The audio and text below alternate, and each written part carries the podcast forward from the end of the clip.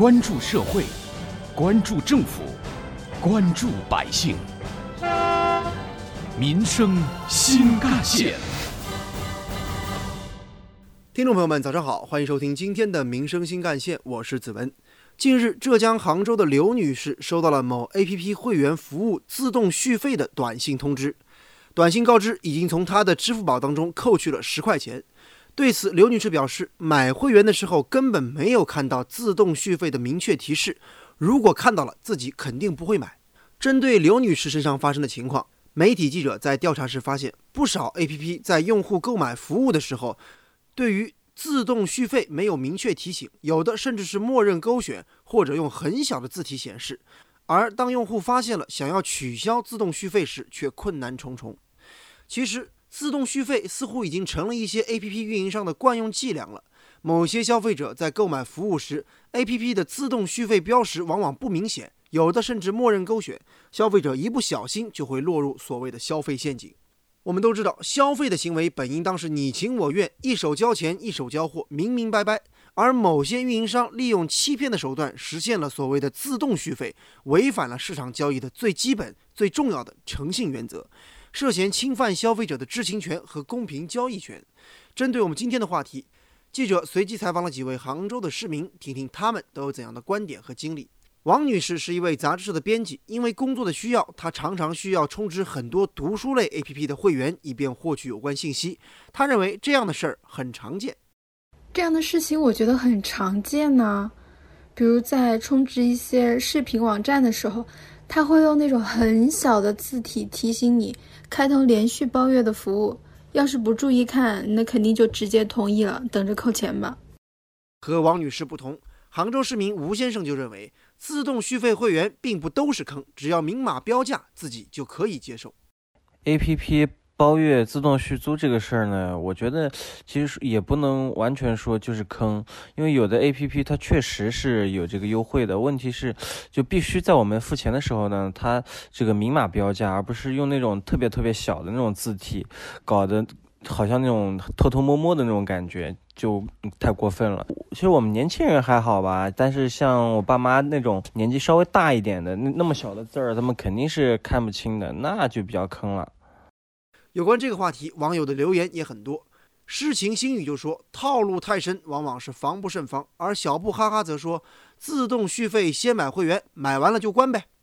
米娜则说呢。有个视频网站已经坑了我 n 次了，取消了 n 次自动续费，还是不停的续。挖掘新闻真相，探究新闻本质，民生新干线。继续回到我们今天的节目当中，有关 APP 自动续费套路深的话题，其实早在今年一月一号起实施的电子商务法当中，就直接禁止电商的某些搭售行为。法律明确。电子商务经营者搭售商品或者服务，应当以显著的方式提醒消费者，不得将搭售的商品或者服务作为默认同意的选项。违反本法第十九条规定搭售服务或商品的，由市场监督管理部门责令限期改正，没收违法所得，并处以五万元以上二十万元以下的罚款；情节严重的，并处以二十万元以上五十万元以下的罚款。前有禁止条款，后有具体罚则。电子商务法出台伊始，人们对于遏制默认搭售充满期待。然而，从某些媒体记者的调查来看，电商法的实施并没有带来海清河晏，一些商家自助续费的黑洞仍然在不断的吞金。电子商务法规定的以显著方式提醒消费者注意，一般包括使用粗字体、黑体字、彩色字体等提醒方式，但是不少 APP 还在采取格式条款。浅色小字等最不显著的方式来提醒，使消费者落入了消费陷阱。甚至有的消费者发现，即便自己发现落入陷阱，想要取消自动续费也是难上加难。一些 APP 运营者知法犯法、侵害消费者权益的底气究竟从何而来呢？一方面，APP 点多面广，政府监管存在难度。截至2018年5月底，我国市场上监测到的移动应用 APP 为415万款。有关部门想要针对每一种 APP 进行有效监控，及时发现和查处违规行为，无异于大海捞针。而另外一方面，侵权行为往往因为涉及的金额数量不大，消费者维权动力也不是很强。自动续费通常就是十几块，多则二十几块。由于钱不多，不少消费者往往选择放弃投诉和维权，干吃哑巴亏。只要自己能取消退订续费，对于之前的侵权行为也就懒得追究了。一些商家正是抓住了消费者喜欢息事宁人的所谓弱者心态，于是就埋下了自动续费的陷阱，能骗多少是多少，能瞒多久算多久。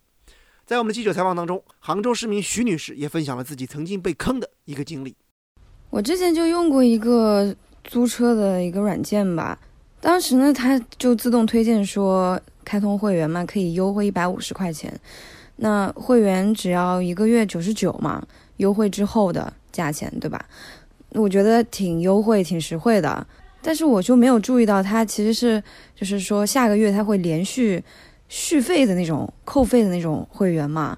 我第二个月没有用。他也被扣了九十九块钱，然后后来呢，我就打电话给客服，然后客服就说，当时是我自己手机点击同意的，然后也没有人强迫我，嗯，反正就是我就后来就自认倒霉了呗。但是就是后面第三个月的，我就赶紧取消了那个会员，扣掉的钱就要不回来了呗。对此，也有不少网友在网上吐槽，比如流光梦忆就说，昨天自己刚刚遇到这么一个流氓 APP，叫做 Plenty Ly。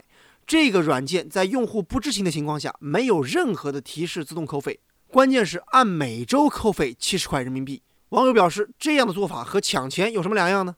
另外一位网友田螺小伙子说呢，有的软件自助续费，APP 上还不能关，还必须去手机的设置里面找。如果说您找不着，那就等着扣钱吧。那么作为普通消费者，我们该如何避免被自动续费呢？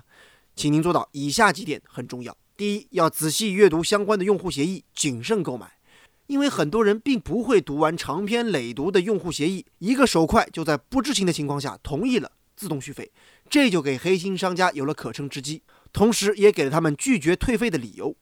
另外，在付款之后要尽快取消自动续费。如果说您实在是觉得优惠的力度很大，同意了自动续费之后，记得在下一次扣费之前及时取消。还有一点。就是您需要经常检查手机的免密支付列表，及时取消各类续费的授权。如果说您是通过微信或支付宝等平台支付的费用，您也可以在这些平台上取消对该 APP 的授权服务。另外，您还可以在支付平台当中优先使用银行卡支付。要知道，在二零一八年六月三十号之后，银行关闭了所有第三方的支付代扣，微信、支付宝当中的自动续费业务无法直接从银行扣款。但是从余额和花呗等其他渠道扣款则不受影响。最后一点就是，您需要留意手机短信，有的 APP 会在扣费之前以短信的形式通知用户，千万不要把这个短信当做垃圾短信给忽略了。但是说一千道一万，要填平自动续费的黑洞，必须让法律发挥威力，使得坑蒙拐骗的商家付出应有的代价。为此，除了有关部门加强监管，广大群众积极维权之外，更需要各级的消协担当作为。浙江省消保委有关负责人就表示，自己每年都会接到部分消费者关于自动续费的投诉，而他们也会在调查和了解情况之后，及时向社会发布调查报告，针对性的提出消费建议。而与消费建议相比，人们更期待各级的消费者协会运用公益诉讼利器，代表广大消费者向商家讨还公道。消费者的个体的力量终究是有限的，与商家较真也难免势单力薄。公益诉讼可以改变消费者的弱势地位，倒逼商家敬畏消费者权益。只有让消费民事公益诉讼成为一种常态，商家的违法违规行为都可以被诉至公堂，最终搬起石头砸自己的脚。类似的自动续费这样的陷阱自然会逐渐消失。好，感谢您收听今天的民生新干线，我是子文，下期节目我们再见。